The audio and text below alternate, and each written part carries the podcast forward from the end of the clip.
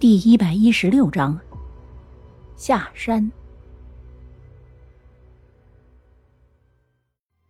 西雨想了想，确有此事，便点了点头，说：“是的，的确有这么一回事。”那就奇怪了，不知道你有没有发现，自从我们走进古镇之后，就无法想象外界联系了，除了能够给古镇里的同伴打电话之外。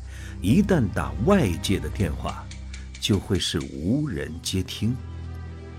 林业掏出手机，把玩着说道：“西雨薇娅，许久之后点了点头，说：‘这么说，之前杨芳在撒谎，她并不是假婚。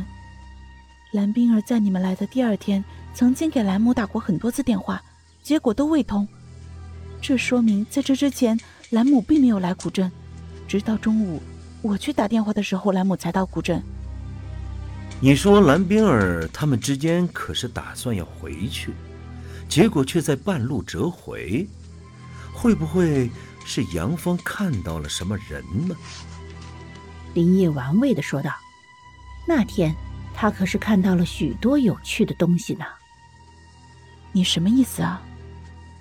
西雨的目光落在杨芳身上，不禁有些疑惑的问道。去齐府，那里可是有一个大秘密呢。林业挑眉，认真的说道：“那他呢？”西雨一愣，问道。林业嗤笑一声，说：“都是死人，还想怎么样？难道你还要背他回去吗？”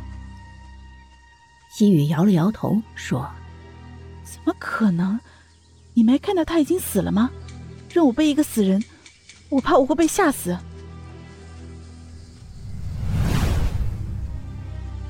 虞姬脸色突然一白，他侧目看了一眼顾白，然后抿了抿唇，将重力全部放在顾白身上，故作轻松的说：“白白，我今早可是不顾凶险前来救你于危难之中，你是不是也该表示表示啊？”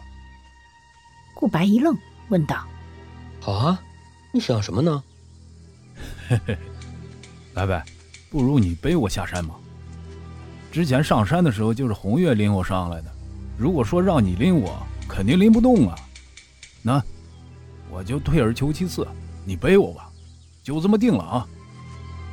虞姬一笑说道，黑色的眼眸一闪而过的暗淡。他迅速跳到顾白背上，并说：“我已睡着，别说话。”顾白无奈的背着虞姬说道：“你，就懒死吧你！”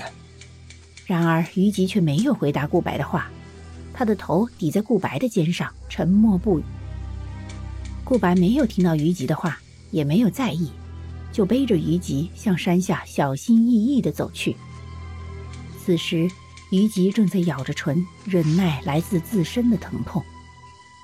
然而，虞姬清楚这里很危险。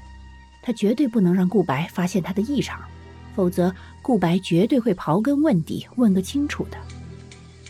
于吉，你别乱动，我们这是要下山，再乱动，小心重心不稳滚下去。顾白黑了黑脸说道。于吉扯了扯嘴角，想要开口说话，却又怕自己的声音变了，只好忍着疼，闷声哼了一声。顾白不由得停下脚步。带着几分疑惑说：“于琪，你没事吧？”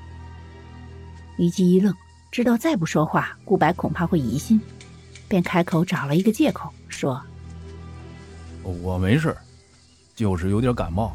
你也知道的，被红月拎起来飞到山上，难免会受到惊吓，再加上风一吹，可不是就发烧了吗？”顾白听到这样的解释，目光闪了闪，并不是不相信于吉的话。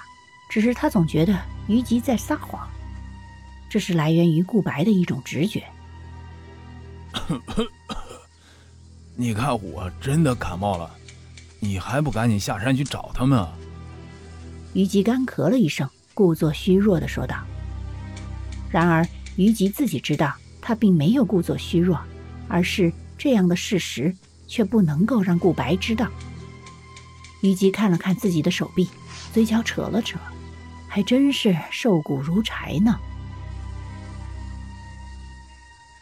本集播讲完毕下集更加惊悚记得要听啊。